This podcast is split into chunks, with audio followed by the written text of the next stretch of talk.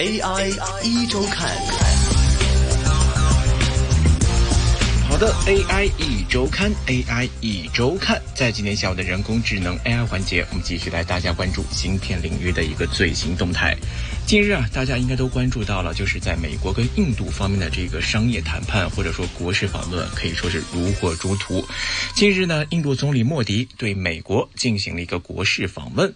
期间呢，看到美国跟印度双方呢是发布了一份涉及五十八项内容的一个联合声明，并表示说啊，将会在科技、防务、清洁能源转型、公共卫生等等的领域呢来加强合作。其中我们关注啊，这个科技领域当中明显有涉及到半导体的方向。有关注认为啊，说美国呢可能将会在印度来构建自己的一个半导体的生态体系，进而呢来增进供应链的一个多元化。那么，作为响应呢，很多家的美国芯片大厂在同一时间都宣布了对印度开始有了一些最新的投资计划。那么，这将会对市场有什么的一个影响呢？今天我们来跟大家好好探讨分析一下这样的一个局面。在当地时间的六月二十二号，我们看这个美国存储芯片公司美光科技率先确认，将会投资八点二五亿美元，在印度的古吉拉特邦来建设一个新的芯片组装和测试工厂，这也就成为了美光科技在印度的首家工厂。据了解呢，这一次这个工厂的投资额呢是达到了二十七点五亿美元。当中呢，我们看有百分之五十的资金将会来自于印度的中央政府，百分之二十的资金是来自于这次的这个古吉拉特邦。之前呢，这个印度总理莫迪也已经表示批准了这个项目。那么美光对此就表示呢，这个古吉拉特邦的这个新工厂啊，预计呢将会在今年，也就是二零二三年就要正式开始来进行建设。第一阶段呢，预计将会在二零二四年底来投入运营。那么这个第二阶段呢，预计呢将会在二零二五到二零三零年来进行启动，共计呢将会提供多达到五千个新增的工作岗位。也就在同天呢，这个全球三大半导体设备制造商之一的美国应用材料公司呢，也宣布要计划斥资四亿美元，在印度的班加罗尔来建立一个协作工程中心。那么这个工程中心呢，将会专注于半导体制造设备技术的开发和商业化，并且呢，我们看到这个应用材料方面也表示啊，在这个运营的前五年当中呢，这个新的中心。预计将会支持超过二十亿美元的一个计划投资，并且呢，将会创造至少有五百个新的高级工程的岗位。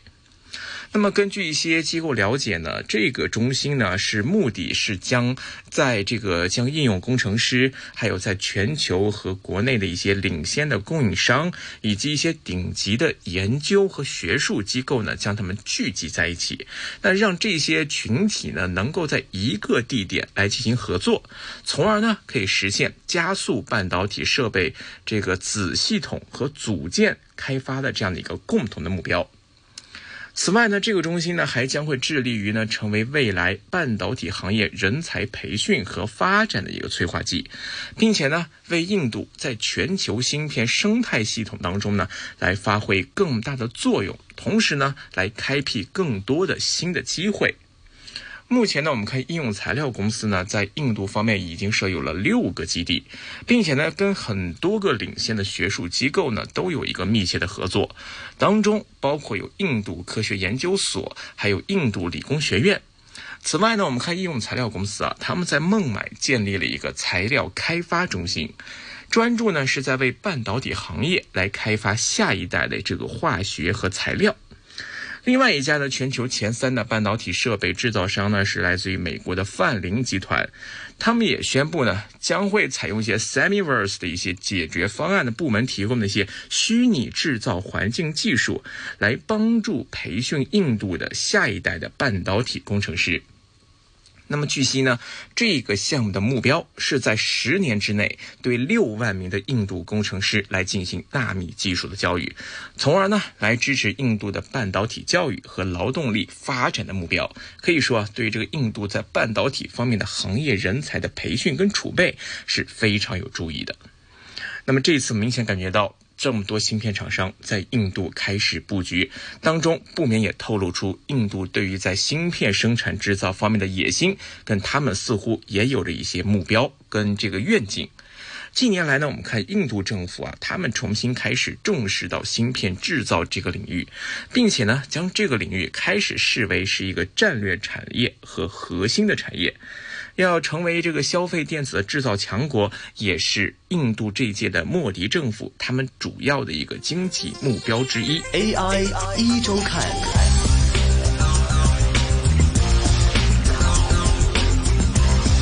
在去年的三月初的一次会议上面，我们看这个印度总理莫迪他就指出呢，在这个半导体的制造方面啊，这个印度别无选择，必须要做到就是减少进口，同时呢要加大自我制造的能力。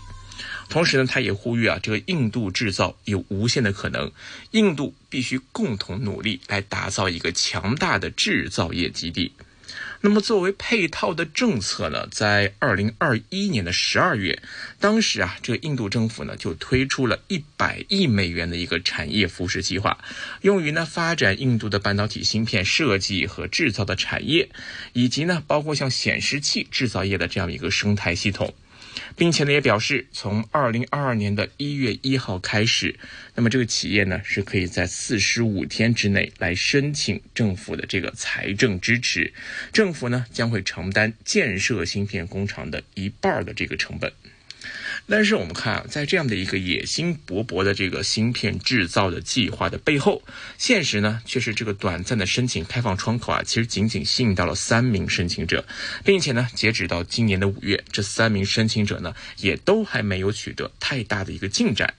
为此呢，我们看印度方面，他不得不去重新开放这个一百亿美元的奖励跟援助的申请程序，并且呢，取消了之前四十五天之内要提交申请的时间限制，改为说直到一百亿美元激励预算用完为止。事实啊，我们看为什么这个印度方面在这样的一个推进的过程当中，好像遇到了一些掣肘，效果并不这么明显呢？其实可能呢，有分析认为啊，这个印度想要试图来构建本地的半导体产业，目前来看还是面临着一个重重挑战。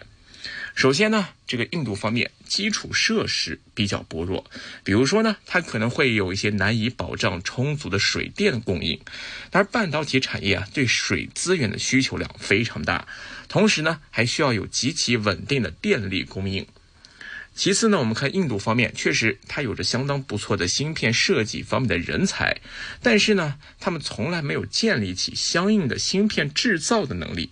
所以这就导致说，在芯片生产制造的这个环节上，相关人才的储备严重不足。此外呢，这个半导体产业啊，它还比较依赖于完整的供应网络，它就覆盖了从化学品到机械到电子元件等等环节领域的供应。而这些供应的环节，在印度目前来说还没有得到一个完全的发展，存在着这个呃青黄不接或者说有断节的这样的一个现象。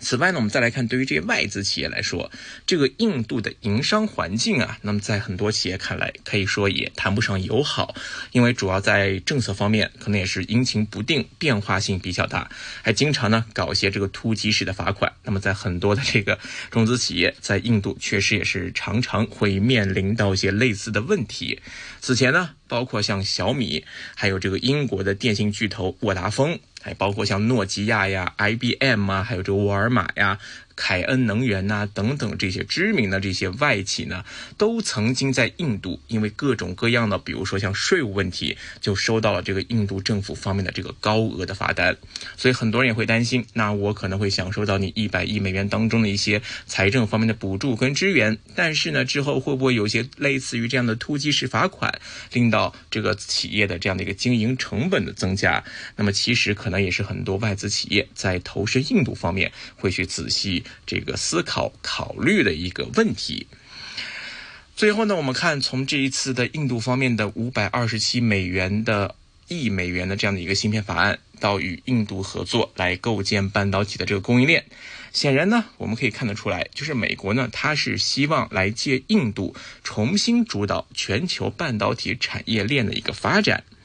同时呢，我们也可以发现。印度在这样的一个变化当中，也乐于在配合美国这一。战略的过程当中，来坐收渔翁之利，或者说呢，去找到自己的一些存在价值，来为自己本国的这个行业领域的发展来建立一些更好的基础，从而呢，会实现他们成为全球半导体供应链的三大合作伙伴之一的这样的一个经济战略方面的目标。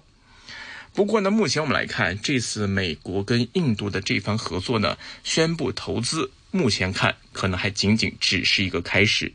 更重要的呢，还是关注说这样的一个投资的一个意向之后呢，是不是能够最终成功的落地，并且呢，能不能获得了一个长期的发展？那么，包括在落地之后的这样的一个营商环境的营商筹建的过程当中，在之后的运营过程当中，或者说在供应链的不断发展的过程当中，会不会暴露出一些像我们之前关注过的一些水土不服的问题，或者说是一些营商环境问题？进而可能会影响到这些外资的半导体芯片大厂在印度未来的一个投资发展的一个信心。那么这些都是未知之数，可能就是说像这个相往有意神女，相往有意而神女无情的这种感觉，呃，这样的一个设想或者这样的一个预期，可能目前已经摆到了市场面前，是否奏效，就仍然有待我们继续来观察了。好的，今天啊，关于这个印度方面跟美国方面。